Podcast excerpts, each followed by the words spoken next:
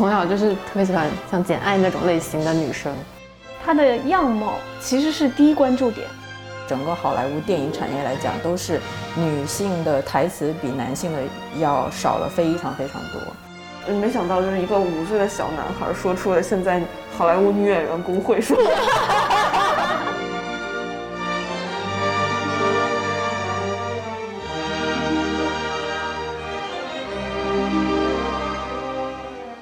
大家好，这里是没理想编辑部。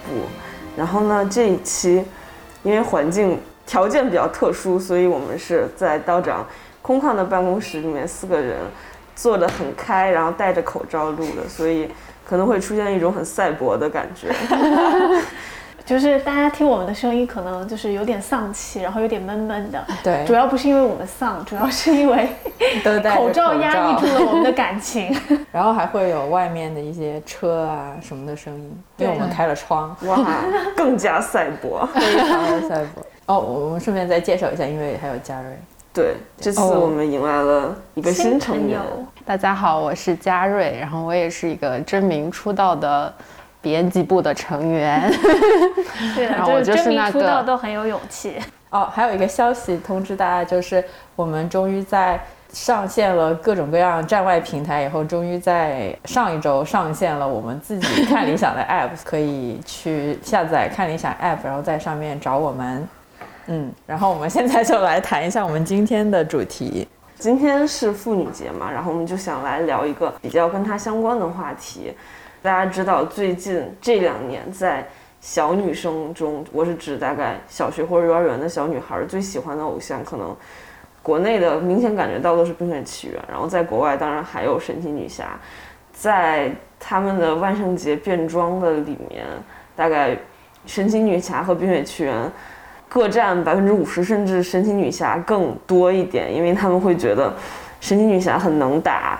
是他们这一代小女孩的新偶像，然后我们就在想，现在的小女孩好像已经不用再 cos 以前的什么白雪公主啊、灰姑娘，他们不太喜欢了，他们有了新的偶像。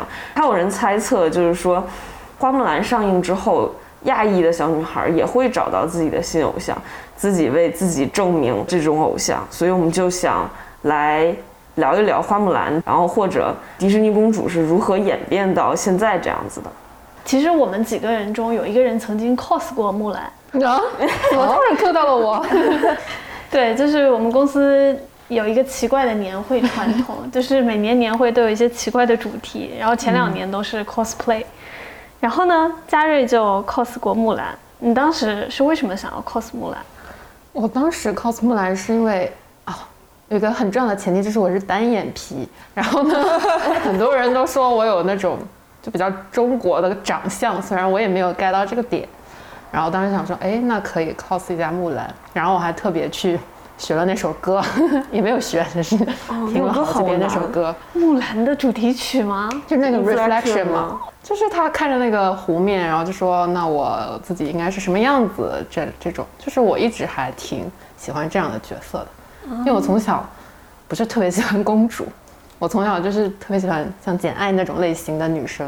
我我觉得你刚刚说到一个很很有意思的点，你们发现没？就所有的迪士尼公主，她的样貌其实是第一关注点。我不知道是因为她们太类同了，还是她们的符号化太明显了。就是当你提到就想象他们的时候。其实他们的外表和他们的穿着打扮是第一位的，比如说就是《Frozen》那个《冰雪奇缘》里面的 Elsa 和安娜，嗯，他们都是就是有一套非常好看的服装，很多小姑娘去 cos 他们，除了就是动画它在就是小朋友心中的这个影响力之外，我觉得是因为 Elsa 太美了，她那套衣服你就就觉得啊，就是小女孩看就觉得啊好好看哦，我一定要是 Elsa，就是对比来看，你会觉得 cos 安娜的其实很少。这其实也是早期迪士尼公主电影的一个非常明显的特征，比如说白雪公主，对，就是白，然后那就是很典型的那种种族化的一个阐述，因为它是一九三七年的一个动画嘛，嗯，很典型展示当年的那种阶级和这种种族的差异。你们小时候印象比较深的迪士尼公主都有哪些？感觉迪士尼公主艺术好像也分阶梯。就是比较火的是什么白雪公主、灰姑娘、美女与野兽里面的贝尔、木兰可能算火的。它其实阶段性很明显，就是嗯白雪公主应该是最早那一期的，所以那个时候的这些 IP 其实有个特别明显的那个发展过程，就是白雪公主是最早一批的，也很符合当时那种一九三零年代到一九五零年代那种对女性的一个。对女性的一个认知吧，就是你是弱者，然后你只能在家，然后你的自身的存在价值和完整性都必须通过一个男人来实现。嗯，然后后来你说，比如像小美人鱼和呃木兰什么的，都是后期的了。那时候的那个整体的女性视角，然后还有女性主义都已经比较明显了，就是它是一个非常明显的转变。很多人把小美人鱼当做是迪士尼在就是性别问题上一次转折点，是从小美人鱼开始，就是女性变成了英雄。对要不然之前的话，所有都是男性英雄，只有小美人鱼是，就是她去拯救了一个落落魄的王子。最神奇的是，灰姑娘里面竟然还是两个老鼠是救世主，拯救了她，偷了钥匙，那是全片最惊心动魄的一幕。嗯，对，就是都是那种，要靠人来解救的。对对对，就是要等待被拯救的那种无力无能。然后他们唯一的特色就是，啊，善良、美貌，还有什么温柔，对对连勇敢好像那时候都没有，就是他也没什么可勇敢。尤其像比如睡美人这种角色，他就是有一直 就一直沉睡，对啊，就一直躺在床上，然后就就非常的被动和服从型的那种。嗯但我记得我小的时候看，我应该是看那种绘本早于看那个电影嘛。嗯，我记得是小美人鱼的结尾应该是那个美人鱼变成泡沫死掉了，然后但是电影里面是改成她和王子结婚了嘛。哦，是吗？那必然是那迪士尼电影里，我昨天刚补了这个电影。对，哎，我一直以为迪士。尼没有 BE，对，来解释一下 B E 是什么？就是迪迪士尼是不会出现好结局以外的其他结局的。我刚刚听你说，我就想起来，就我小时候看的时候，九几年吧，那时候大陆刚刚开放，你知道吗？就是有好多录像带和那种盗版 DVD 开始慢慢的进入中国市场。当时看真的是好喜欢啊，就觉得什么白雪公主，然后灰姑娘还好，就是白雪公主和睡美人，你就感觉她就是，就女孩子应该是那样的。我感觉我们这会儿，吧我是九五年，嗯嗯，我感觉你们有年龄歧视，就有被我们的节目 宗旨。我记得后面看到了小美人鱼，还有其实有一个叫做《风中传奇》的，你们看过吗？哦，是那个红发的，哎，不是，那是保加勇敢传传说，没有那是那个印第安公主。对对，。冷知识，她也是公主 EU 里面的。而且迪士尼很奇怪的是，它是到了很后来，比如说像《风中奇缘》这样的，它才有少数族裔的女性公主的体现，包括木兰都是。我后来就回头去看了一下时间，嗯，迪士尼公主宇宙的这个时间线非常的有趣，就基本上那条时间线就跟整个社会对于女性权益的认识是完美贴合的。嗯，为什么说小美人鱼是转折点？小美人鱼是一九八九年，再后一部，哎，是美女与野兽嘛，就是一九九一年，你就会发现美女与野兽其实比小美人鱼要稍微在更女性的那个自主性的独立意识会稍微更强一点。对虽然它有一点斯德哥尔摩综合症，就但是但是就是它你会看到演变。然后像木兰就已经是一九九八年的片了，所以它就是非常非常线性的一个发展。其实《风中奇缘》后面还有一部是黑人公主，那个青蛙王子，他也是公主 EU 里面的，青蛙王子。可能是就是最最末尾一位，没有什么人气的。哦，你不提我都完全忘记青蛙王子这个故事了。但而且因为后期其实少数族裔的公主都非常勇，迪士尼公主世界里面很奇怪的一点就是少数族裔的公主都比原先的公主要勇很多。呃，如果小美人鱼不算白人的话，现在反而是白人公主更少更平板一点，没有性格。就是这几年了，我在陪我侄女玩一个 iPad 上面一个也是迪士尼出品的公主游戏，那里面就问她，你觉得你更符合哪个公主的特质？因为前面那几个白人公主特质太像了，我已经分不清了。那叫什么？善良，她好像没有用贤淑这个词，用了一个类似的词。然后还有一个是文静，然后呢，只有到了小美人鱼那儿可能有勇敢，到了木兰那儿有英勇。英勇啊，差不多吧。然后保加康帝那儿就就后面的你才能有感觉有区分，我有的选，前面就感觉它不是同合并同类项吗？对，就是同，就是我说嘛，就特别的同类化，然后那种很脸谱化，就是女性你只能有第一最重点的，我觉得是美貌，之后才是幸福。然后再下一个是说能够找到一个 适合你的伴侣，就是非常典型的那种对女性好像一辈子的期待就是这样了。槽点又来了，你们没觉得迪士尼里面所有王子都长一个样子？是的，就发型和发色和肤色的区别。而且很很有意思的一点就是，你们有没有感觉到，早期的那些公主，你只能记住她非常非常明确的她的符号，比如说睡美人，你你知道睡美人叫什么吗？啊，没有，对呀、然后白雪公主就更不用说，她直接就是 Snow White 嘛，对吧？灰姑娘还好，灰姑娘是因为后来，比如说电影啊，还有包括我们呃引进了之后，有一些会叫辛德瑞拉，然后你知道她叫 Cinderella。但是我小时候从来都是叫她灰姑娘，就这些人太抽象和脸谱化之后，你只能记住那个符号。然后科普一个冷知识，睡美人那个、呃、被诅咒的公主叫 Aurora，哦哦。真的好冷。好冷，就感觉好像每一个诅咒或者什么的化解，好像都是那个 true love is，对对对对吧？就是美女与野兽也是。对，冰雪奇缘里面那个安娜不是后来被她姐姐伤伤了，然后她也是需要一个真爱之吻，大家都需要一个真爱之吻才能活下去。后来有一种说法是说，就是迪士尼它其实一直是为了塑造一个完美的幻想的童话世界，所以它的很多设定其实是跟它当下所处的那个社会和那个时代有非常密切、非常紧密的那种纠缠的。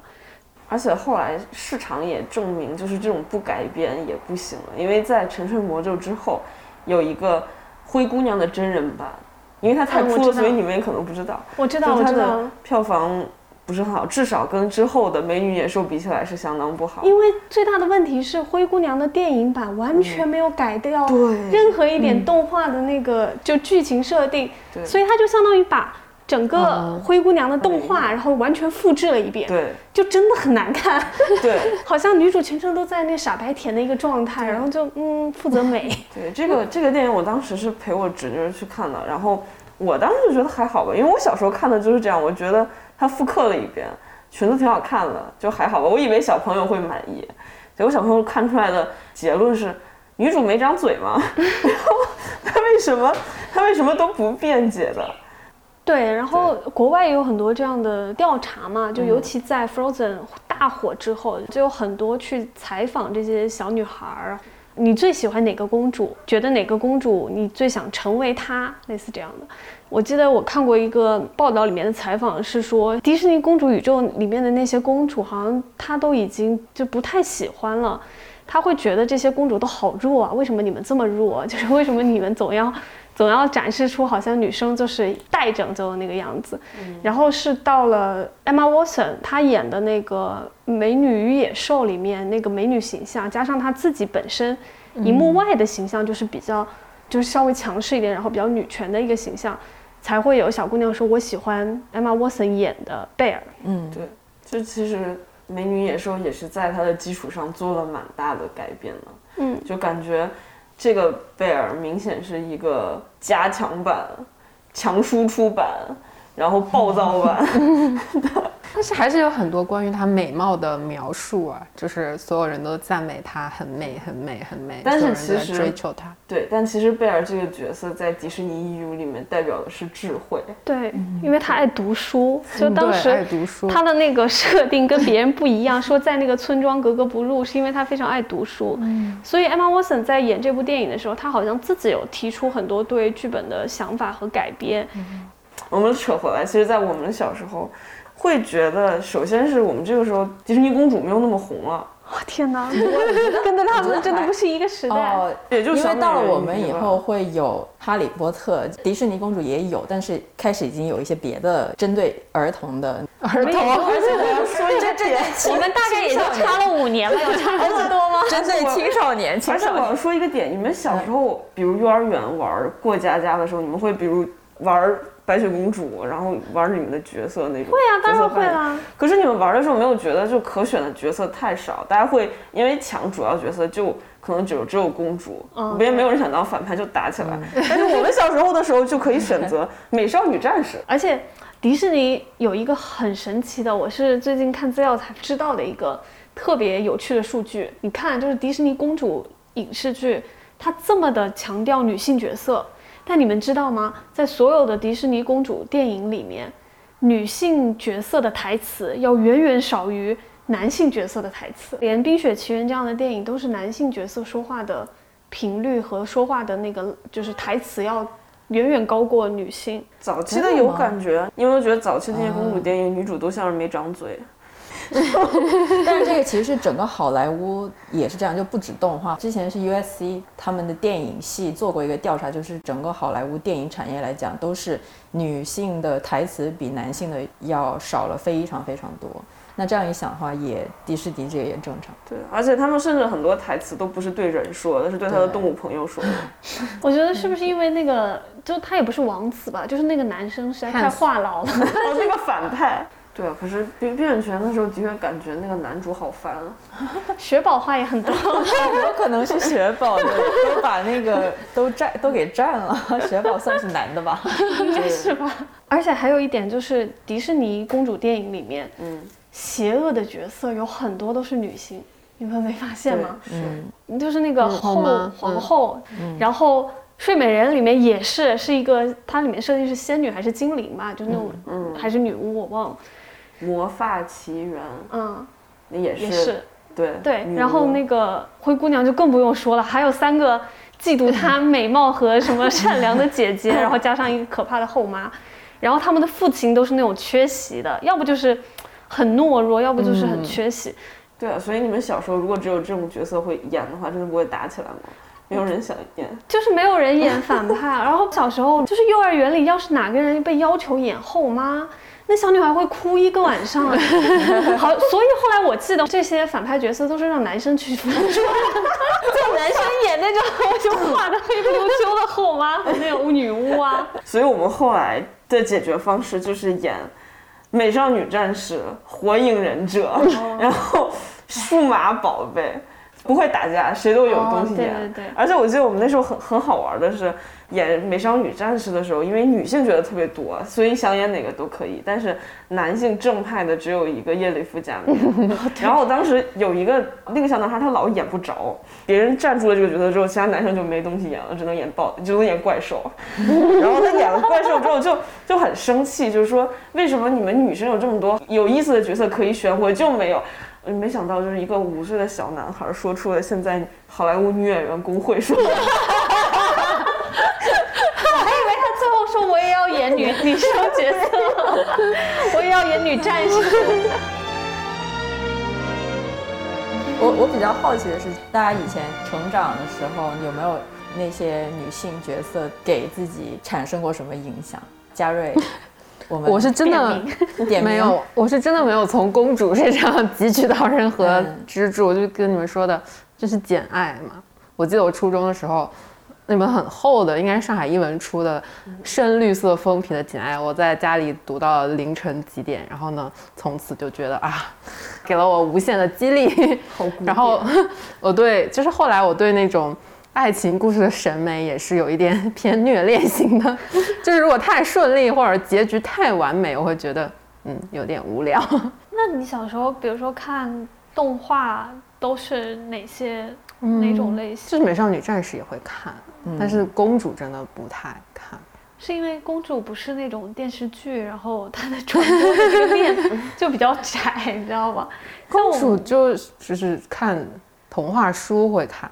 但不会特别去点开看，或者除了电影我也不会看。所以为了这一集，我昨天补了好多电影，我真的没有什么兴趣看公主。哦，但我觉得我小时候看，可能因为木兰那个时候已经九八年了嘛，然后那个时候我已经稍微有了那么一点 啊，虽然很很小，但是有了一点自己的这个你知道吗？自主意识开始慢慢出现了。木兰对我影响还蛮大的，可能是因为那是第一个亚裔公主，然后就太火了。那个时候我们小时候真的是有一点把木兰当英雄的那种。我小时候就觉得啊，我以后一定是木兰，要代父从军。其实木兰不算是公主，你们发现了吗？她是一个就是平民家庭里走出来的。一个靠着自己的努力，靠着自己的那种勇敢啊，什么什么英勇啊，然后去就争取到自己的一个那种地位吧。就是她最后不是那个动画片里皇帝还给他鞠躬了还是什么？所以当时我就觉得哦，天哪，这就是我的人生观了。那你们你们除这些没有看过迪士尼的？我感觉那个时候因为木兰感觉是迪士尼系列里面能打的 top 了吧。算是吗？嗯嗯，对啊，但是我们后来小时候已经看到美少女战士了，对，打怪兽了，然后木兰只是打敌人而已，对吧？就 感觉那明显是美少女战士更酷啊。然后那个时候数码宝贝对吧，也是打怪兽啊。嗯，但是你们不会觉得那个很虚幻吗？而且美少女战士，我觉得它跟木兰给我的感觉不一样，是因为美美少女战士它有超能力，但是小朋友的时候就是会喜欢这种。更夸大，然后更厉害、更炫的东西。对，就它更好看。而且那个时候是不是日漫已经？对，还挺挺挺流行的。就属于你回家一打开电视就能看到的那时候日漫就是个美好的时代，他们都做的很好看。就当时会更喜欢日漫的那种风格，更符合我的审美，所以就会看很多。对，但后来。在看那个什么《哈利波特》的时候，我觉得真的是对我影响非常大。只有那个赫敏，他是最聪明的那个，就是都是 carry 全场那个。嗯，而且他还是完全的平民出身，就是像哈利波特，他他爸妈都是那个什么嘛。对，罗恩也也是 那个魔法家庭，那只有赫敏他一个人是一个麻瓜，然后他自己 全班成绩最好，然后我就觉得啊，好聪明啊，就变成了偶像那种感觉。他还在第三部里面拳打马尔福。对 对对，真的觉得好酷，对啊对啊，就我还把自己的英文名字，你吗？这个怎么关键不知道该怎么拼了？就 Hermione 就是 H E R M I O N E，冷知识，它又长，就就本因为当时又长又想要 又想要特别，就是一看上去，哎，这个长度够长了，然后就读起来就特别的那个什么，然后荧幕形象非常鲜明，然后现在后悔莫及，已经。太迟了，太中二了。所以你是去国外上学的时候沿用了这个名字？对啊，我就我刚开始的时候就 就没有觉得什么，因为可能我的外国同学都不会说怎么样，就他们会表示有一点点哦，就说哦哦，你叫你叫 Hermione 这样子，然后就对呀对呀对呀，就没觉得怎么样。然后后来直到有一天就在知乎上面刷到一个问题，说起英文名千万不要起那些非常著名的荧幕形象。因为那个感觉就就等于说有一个外国人过来跟你说他的中文名叫小燕子，然后看到那个回答之后，我然后从那以后我就上课把我自己名字换成那个中文，就让老师叫我中文名字算了。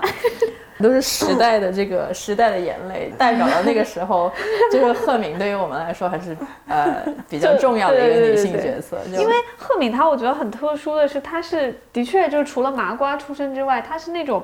就学习好的代表，真学霸，真学霸。就包括他在 Emma Watson 在演那个《美女与野兽》里面也是学霸型的。然后我记得我们小时候就是那种班上的女孩子，如果你是学霸型，你的地位就会不一样。而且而且赫敏其实是没有强调她的外貌是什么样的，就是是一个普通女孩，然后就就说什么很不起眼啊之类的。第三部还第四部的时候，就是芙蓉他们来，然后那都是美的。我记得就是《哈利波特》本身的书里面没有写她很美，是她被那个选中之后，大家都觉得很惊惊讶。对对对。然后是电影里面，他就说啊很美，但就他是第一次好像不过分的强调女性的外貌，而是去强调说她是有学识，然后有这种能力。对啊，而且他们三人组就是包括。哈利波特第六部、第七部，他们自己出去去找打副本，对，打副本的时候，其实也是一直赫敏在 carry 全场。对，其实我觉得哈利波特一直都觉得他很弱，就是啊，怎么这么弱？对，但是他勇敢善良。终于有一天，男性只需要只需要肩负勇敢善良的责任。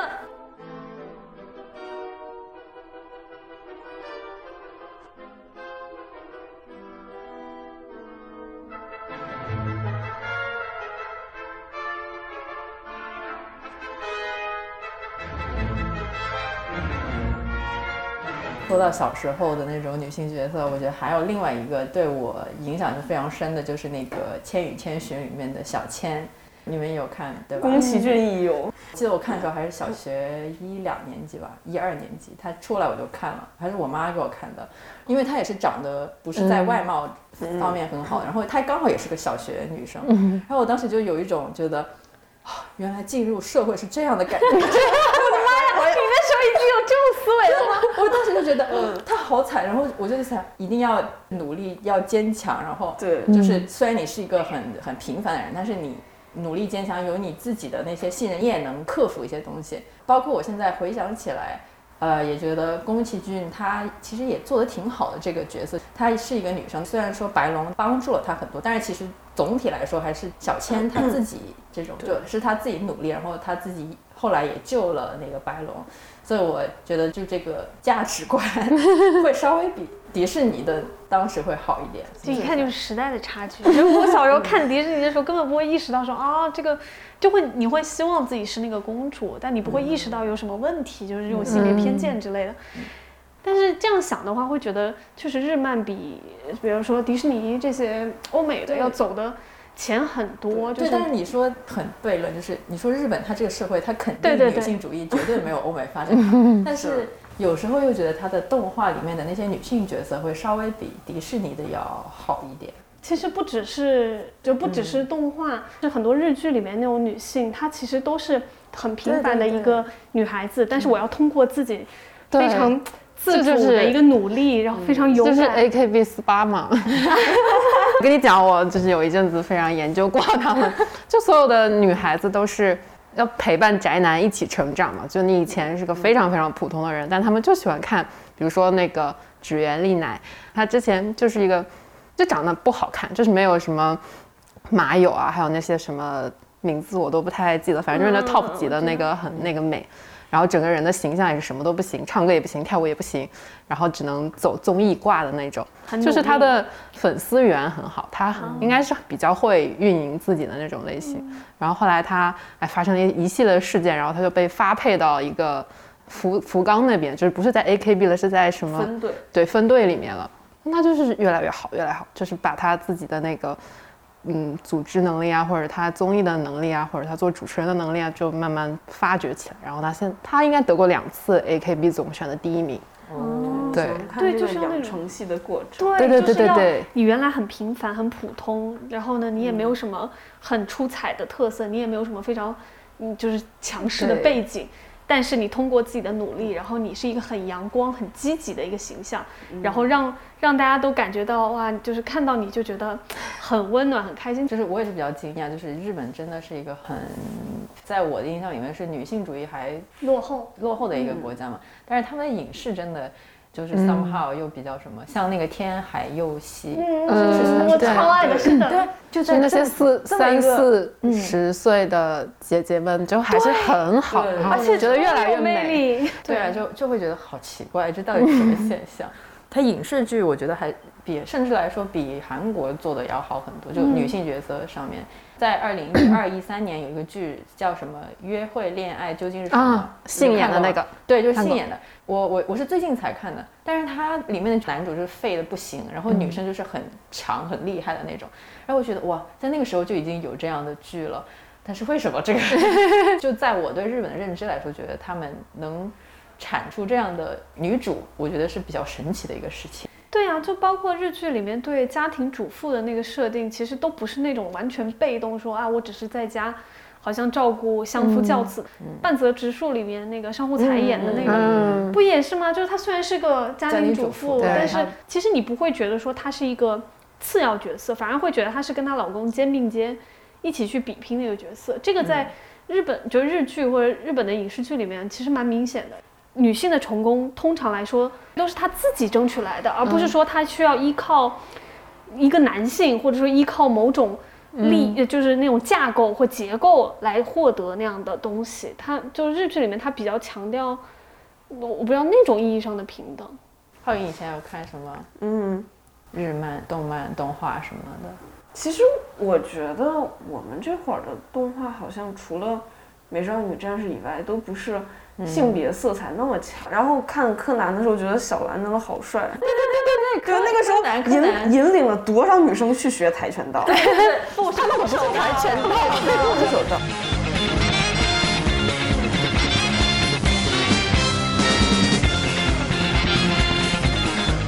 我觉得花木兰电影那个吻戏被剪，还有李翔这个角色的那个，其实值得聊一聊。吻戏被剪是说给国内的版本要剪掉吗？还是为了没拍，是没拍。对，他说是，我记得导演是说为了拍了，然后就没剪进去，就是整个成所有成国家的成片里面都不会有。李翔这个角色为什么会被替换掉？他他不是被删了，他是被拆解成两个角色，一个是甄子丹演的师傅。一个是木兰的战友叫陈红慧，然后说为什么要删掉李翔，是因为他们觉得在 Me Too 运动这种带来的这个政治正确影响下，觉得有一个上司爱上一个女下属是不合适的，然后所以删掉了。我觉得这个还好。然后呢，还有一种说法是说，因为李翔当时就是有说李翔是双。就是因为当时他在爱上发现自己爱上木兰的时候，其实木兰还没有变回女装，而是男装，所以他们觉得可能可能不合适。而且这个又让人在想，我们小时候对爱情的憧憬是不是被教导的？因为我们小时候看的看的动画都是 happy ending 是吗？现在现在的小朋友看的，如果本身里面就没有爱情线的话，他对以后的憧憬的幻想里面。可能爱情成分是不是就没有那么多？现在 木兰上映之后，能取代小女孩们心中 Elsa 的位置吗？应该不能吧。但我觉得对亚裔女性来讲，就小女孩、亚裔女孩来讲不一定。嗯，就看，我觉得还是要等电影出来看，就是最后 到底塑造成什么样了。我不知道这是不是一种，就是整个时代的一个矫枉过正，就是由于太害怕对于呃某些角色和某些。嗯，特殊族群或者是性别上的这种不尊重，然后为此去矫枉过正，去矫正很多角色的塑造和剧情，它最后出来会不会还是很就片面化？对啊，哎呦，对啊，包括不知道什么时候上映的那个美人鱼，黑美人鱼，就是你想想那个船。然后王子坐船去旅行，然后这个海边明显就是很北欧的故事啊！你把它换成一个黑人，是一个摩洛哥王子，人家可能去了北非，对，摩洛哥王子还有一艘大船吗？我不知道要该怎么继续编下去了。这个皇室是北欧皇室还是摩洛哥皇室？他们是觉得就是黑豹火了火了之后就就要一定要做一个这样的尝试吗？这个我觉得要请对。好莱坞电影工业稍有研究的蓝妹来解答。哎，我我也不知道能不能这样表述过度的政治正确。我觉得也是见仁见智吧。有些人会觉得打破了以前的那个完美的印象，他就应该是个白人。但有的人也会觉得这是一个就是好的尝试。嗯，现在还是很多争议的。但我感觉我得看完这个影片之后，你才能就到底它只是一个形式上的。嗯，放了就换了一个黑人姑娘来演，还是说你能感受到更多的？他是真的在，呃，尊重这个种族的东西，还是得看完影片之后？就是感觉其实这些动画和电影，它只是一个就是时代思维的一个反应，因为电影它是它是大众文化嘛，就是它其实更多的时候，一定程度上是在反映当下在发生什么，然后反映一种文化认知、一种思维和一种时代的这个思潮。